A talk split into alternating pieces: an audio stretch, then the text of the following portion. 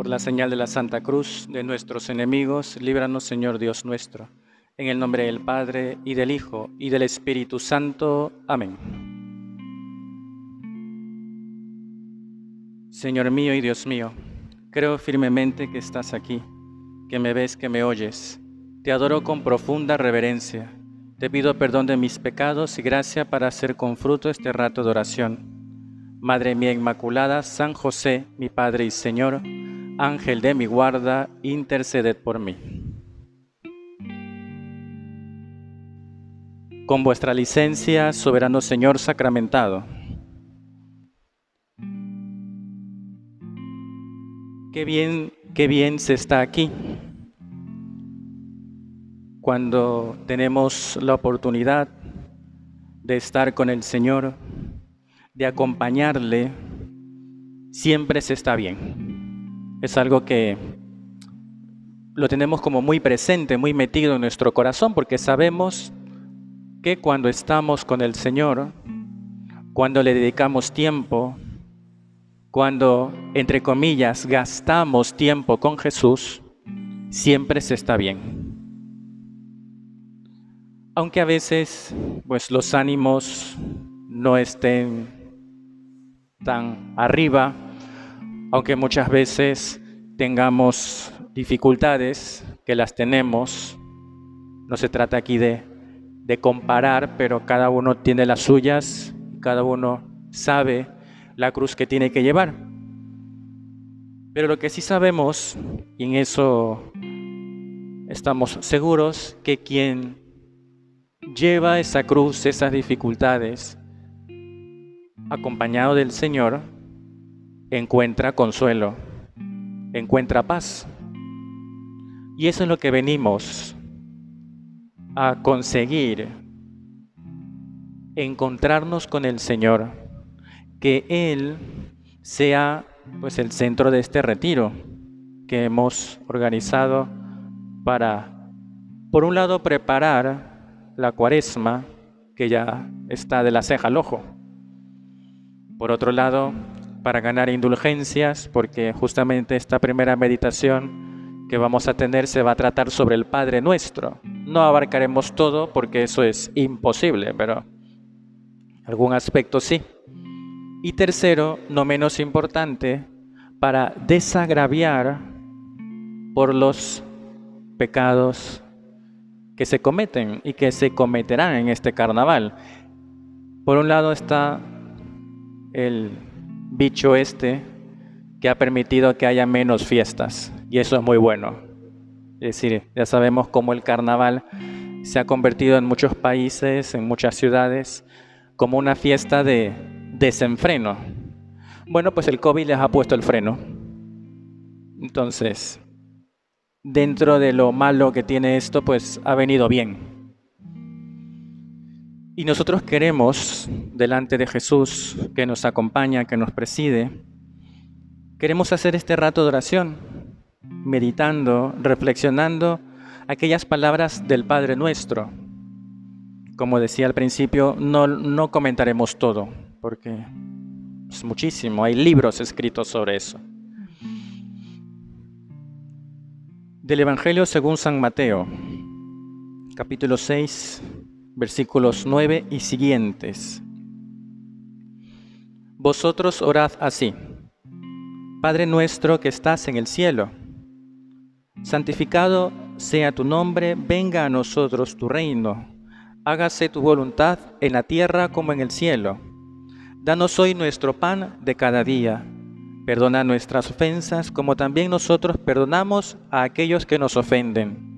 No nos dejes caer en la tentación y líbranos del mal. Estas palabras del Padre Nuestro están incluidas en la versión de San Mateo dentro del Sermón de la Montaña. Recordemos que el Sermón de la Montaña incluye capítulos 5, 6 y 7 de San Mateo. Y en ese contexto está incluida la llamada así oración del Señor, oración dominical. Yo al principio cuando decían la oración dominical, yo pensaba que era porque se reza el domingo. Y no. Se llama dominical porque es del Señor, dominus, del Señor. Y el contexto más cercano a la oración es justamente lo que vamos a oír el miércoles de ceniza. Capítulo 6 de San Mateo al principio habla sobre la limosna, la oración y el ayuno. Ese texto es clásico para el miércoles de ceniza, lo vamos a oír ese día. Y el Señor al hablar de estas prácticas de piedad llama la atención y dice, oye, cuidado, cuidado, vas a practicar estas normas de piedad, estos actos piadosos delante de los hombres para ser vistos. Ese es el contexto. El Señor lo dice en el versículo 1. Cuidad de no practicar vuestra justicia delante de los hombres para ser visto por ellos. De lo contrario, no tenéis recompensa de vuestro Padre Celestial. Y luego el Señor va explicando, pues, oye, cuando des limosnas, no mandes a tocar la trompeta. Oye, eh, cuando vayas a orar, pues no lo hagas de pie, ahí en las sinagogas, en las esquinas de las plazas. Al contrario, vete a tu cuarto. Dicho esto, el Señor, una vez que explica cuál debe ser la actitud de la oración del cristiano, una oración humilde, silenciosa, en lo profundo del corazón, nos deja el modelo de oración, que es el Padre Nuestro. Por eso dice, cuando recéis no uséis muchas palabras, como los gentiles, versículo 7, que se imaginan que por hablar mucho les harán caso.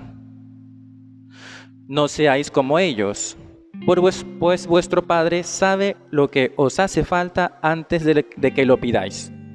Fíjese que el Señor dice, oye, no uses muchas palabras, pero si vas a usar palabras, aquí te dejo unas. Y ahí viene el Padre nuestro.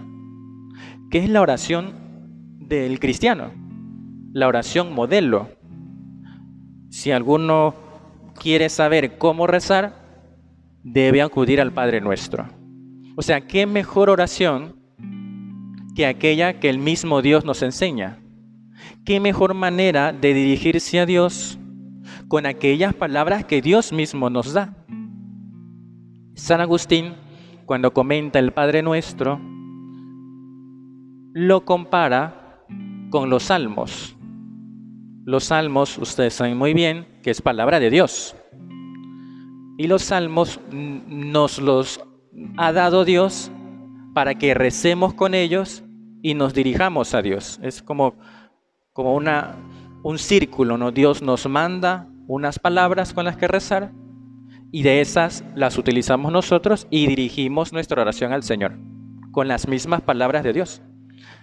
¿Y por qué lo compara? Porque dice San Agustín que en el Padre Nuestro se contiene todo lo que el ser humano necesita pedir, todo, no hay nada que se escape. Hemos leído la versión de Mateo, que tiene más peticiones que la de Lucas.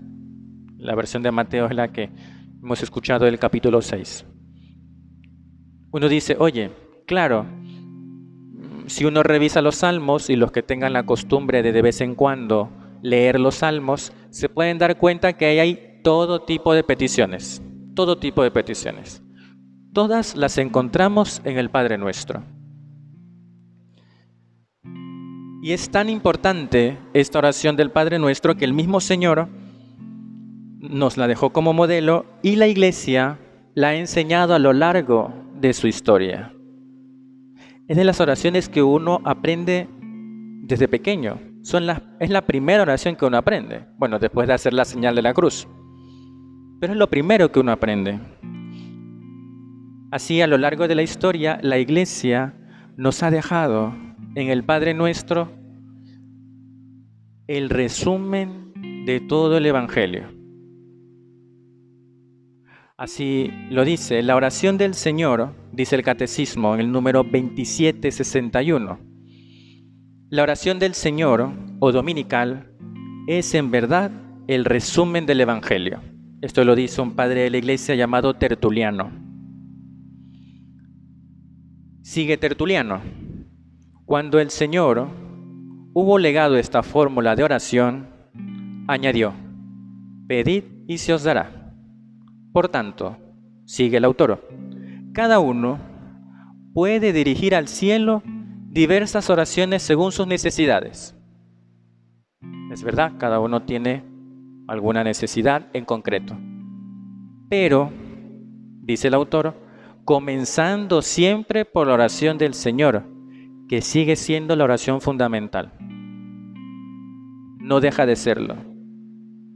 A veces la gente llega, Padre, tengo este o este problema en concreto, ¿qué oración puedo rezar? ¿Te parece si el Padre nuestro? Digo, ahí está todo. A veces queremos buscar otras cosas o pensar en alguna, algún tipo de oración extraordinaria. Oye, sea, yo quieres que te dé una oración que a lo mejor la compuso una persona que por muy santa que sea, bueno, pues no se compara con el Padre Nuestro. Ay, pero eso ya me lo sé. Digo, ¿y te parece poco? ¿Te parece poco? Es la oración que está en la escritura. Como aquel que un día le, visitó un testigo de Jehová. Ahora no nos visitan porque pues, no se puede salir, ¿no? Pero eh, le visitó un testigo de Jehová y digo, vamos a rezar juntos. Después de conversar un rato ahí en la puerta. Sí. Entonces este católico dice, bueno, pues vamos rezando el Padre Nuestro. No, que dice qué. No, el Padre Nuestro no. ¿Cómo que no el Padre Nuestro? Si es la oración del cristiano. Está en la Biblia. No hay mejor oración que el Padre Nuestro. Bien dice el catecismo que el Padre Nuestro es el centro, el corazón de las Sagradas Escrituras. Es el corazón. Dice San Agustín, recorred todas las oraciones que hay en las escrituras. O sea, dice, ponte a repasar, ponte a repasar todas las oraciones que encuentres en la Biblia dice San Agustín, y no creo que puedas encontrar algo que no esté incluido en el Padre Nuestro. Difícilmente no vas a encontrar algo que ya no esté allí. Es la oración del Señor. Es la oración al Padre que nos enseñó el mismo Jesús. Nos viene de Él. Es de Él.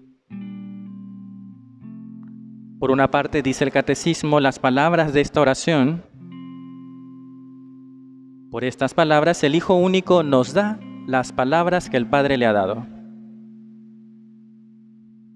Pero Jesús no nos deja esta fórmula para que tú y yo la repitamos mecánicamente, porque ese es el peligro. Como ya me lo sé, pues uno puede repetirlo mecánicamente. La oración vocal más, el catecismo también lo dice más atrás, dice, oye, es muy importante, pero debe hacerse en espíritu y en verdad.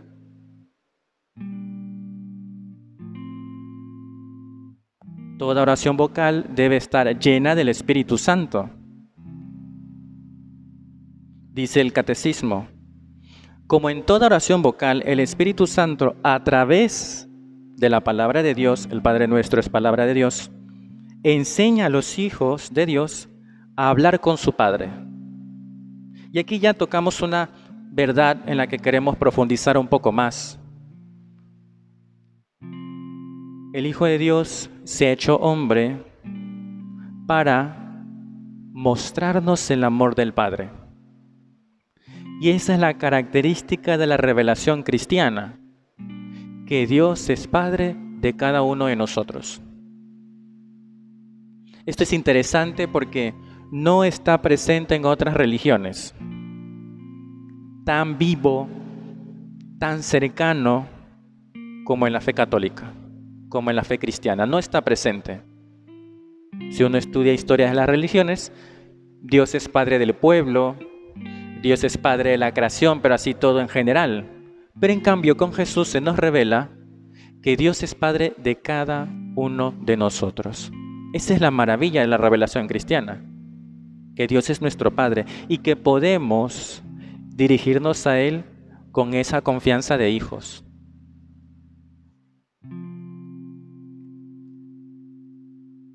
Por eso decimos en las fórmulas de la misa, nos atrevemos a decir, fieles a la recomendación del Salvador y siguiendo su divina enseñanza, nos atrevemos. ¡Qué maravilla!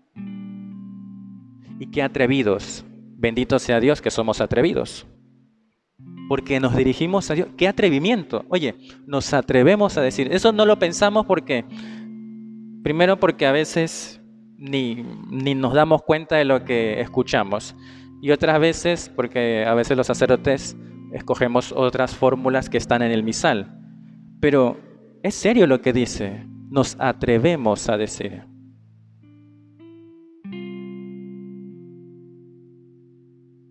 Mira que cuando Moisés se le presentó al Señor en la zarza ardiente, no se atrevía ni siquiera a acercarse. Dijo, acércate, sácate las sandalias, porque el lugar que pisas es sagrado.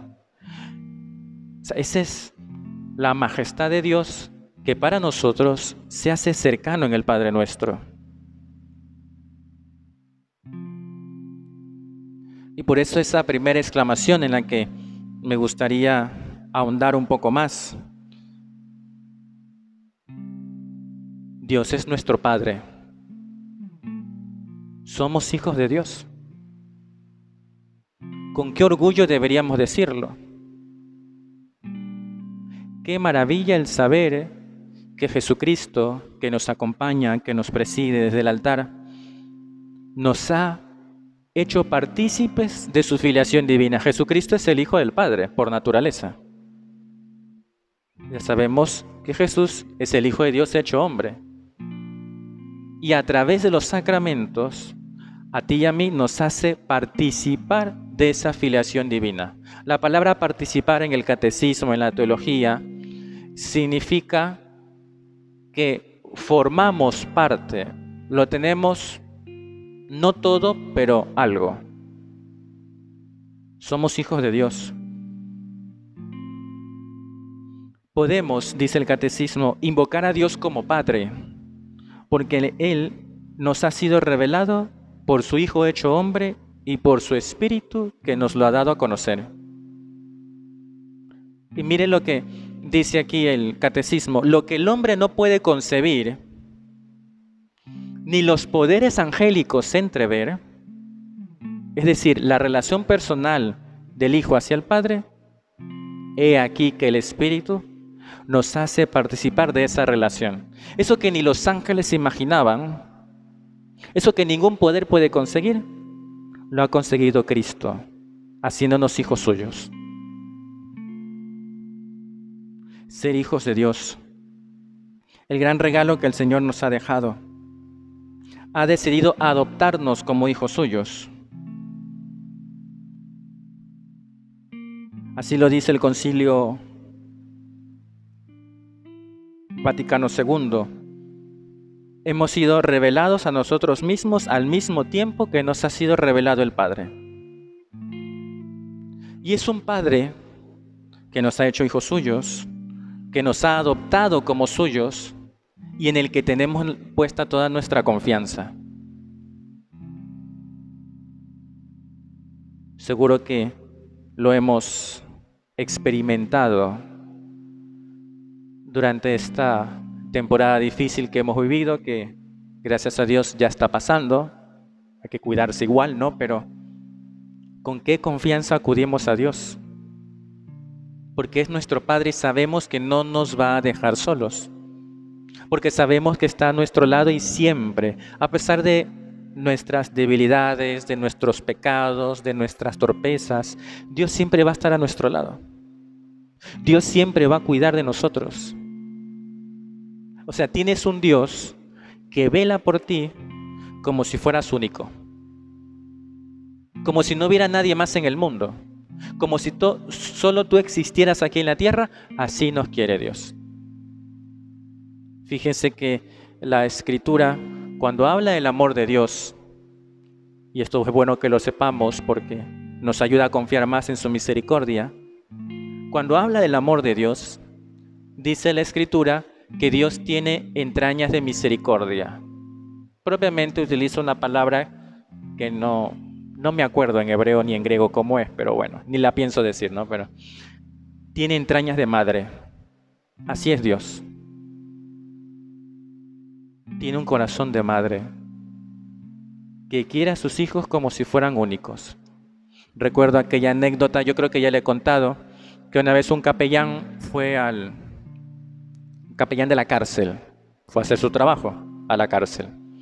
Y se cuenta que, que había llegado un preso nuevo, no lo conocía. Entonces, un hombre que tenía un tatuaje en el hombro y que tenía un corazón.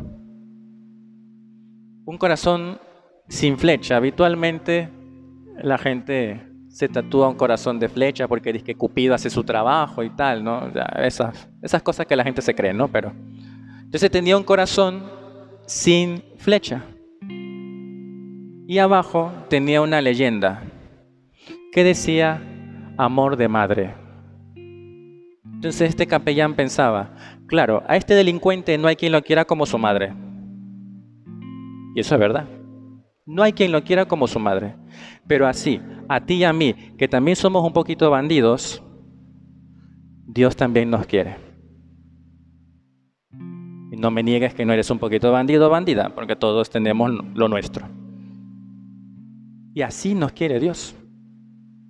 Con un amor que no es fruto del flechazo, de la casualidad, que no es porque a Dios no le queda otra que querernos, ya que nos hizo y somos suyos, bueno, ya, tengo que quererte porque ya te hice, ¿no? No. Es un amor profundo, indivisible. Así nos quiere el Señor. Nos quiere a cada uno como si fuéramos únicos. Somos hijos de Dios. Y por eso meditar el Padre Nuestro con frecuencia es muy importante. Porque a veces podemos pasar por la oración del Padre Nuestro por encima, sin entrar en ese amor de Padre que tiene Dios para nosotros, en ese amor de Madre que está en el corazón del Señor. Qué bueno sería que meditemos con frecuencia el Padre Nuestro y en esta cuaresma que está por comenzar podría ser una buena oportunidad. Recomiendo, por supuesto, leer el Catecismo de la Iglesia Católica el comentario que tiene el catecismo, la última parte, casi al final, la oración del Padre Nuestro. Va comentando petición por petición y va desglosando poco a poco esa oración tan importante para nuestra vida. Y cuando las cosas se pongan difíciles, ve al Padre Nuestro. Muchas veces, rézalo despacio, como masticándolo, porque el Señor algo querrá decirnos allí. Y cuando las cosas estén bien, acude al Padre nuestro. Allí está Dios para agradecerle nosotros por tantos beneficios que hemos recibido. El Padre nuestro nos ayudará también a reconocer que todo lo que nos sucede siempre es para bien. Mira lo que dice San Agustín. A los que aman a Dios, todo contribuye para su mayor bien. Dios endereza absolutamente todas las cosas para su provecho, de suerte que aun a quienes se desvían y se extralimitan, nosotros que a veces nos desviamos, a veces nos salimos del camino, les hace progresar en la virtud para que se vuelvan más humildes y experimentados. No hay situación difícil de la que no podamos salir, porque Dios es nuestro Padre. Conocemos, y con esto ya voy cerrando, la historia de Santo Tomás Moro, un gran santo, patrono de los políticos, a ver si le encomendamos ahora la situación que vivimos en el país. Santo Tomás Moro fue primer ministro de Enrique VIII, canciller de Enrique VIII. Y Enrique VIII quería que Tomás Moro, que era un hombre íntegro, le apoyara en su divorcio. Con Catalina de Aragón. Se habían casado, Catalina no le daba hijos, entonces este quería divorciarse. Algunos obispos firmaron apoyando a, al rey Enrique VIII, que el Señor los juzgue. Pero, Enrique, este, pero Santo Tomás Moro dijo que no, él no va a firmar. Si alguno quiere ahorrarse la lectura de libros, puede ver la película que se llama Un hombre para la eternidad de Santo Tomás Moro. Es muy probable que esté en alguna plataforma. Algunos la titulan Un hombre para las cuatro estaciones, así también se la suele llamar. Entonces Santo Tomás Moro dijo, no, yo no voy a firmar, yo no voy a apoyar al rey, el rey está casado y casado se queda. Y entonces le fue quitando cargos a Enrique VIII, se fue quedando solo, la gente ya no le apoyaba, la gente le daba la espalda. Y Enrique VIII, que ya no tenía cómo, por dónde cogerlo, porque era un hombre santo, no había manera, no había acto corrupto que se le pueda encontrar, no había nada, ¿no? Lo encerró en la Torre de Londres para luego mandarlo a matar. Al final, Tomás Moro muere mártir. Y cuando estaba en la cárcel, su hija, Margarita, muchas veces le decía, pero papá, Oye, ¿qué te cuesta firmar? Si Dios sabe que eres bueno, y eso es verdad, Dios lo sabe. Es una firma. Tú firma, quizás una chica de nuestro tiempo le hubiera dicho, tú firma y cruza los dedos, nomás, no pasa nada. Tú firma y cruza los dedos. Y él se negó. Y decía a su hija, en una carta que le escribe a ella, Ten pues buen ánimo, hija mía, y no te preocupes por mí.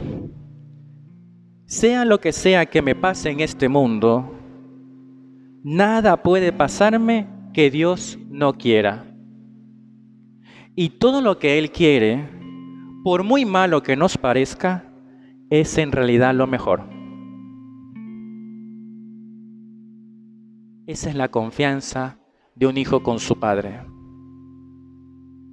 Cuando recemos el Padre Nuestro, tengamos muy presente una oración que se ha rezado por siglos, por siglos, y que seguiremos rezando. Que no pasemos por, ella así, por encima, que la meditemos con frecuencia, que la llevemos a la oración, que leamos el catecismo, que cada vez que recemos el Padre Nuestro, y lo haremos hoy también, que recordemos, Dios es nuestro Padre, y no hay cosa que me pase que Él no quiera. Y siempre, siempre será lo mejor. Te doy gracias, Dios mío, por los buenos propósitos, afectos e inspiraciones que me has comunicado en esta meditación. Te pido ayuda para ponerlos por obra. Madre mía Inmaculada, San José, mi Padre y Señor, Ángel de mi guarda, interceded por mí.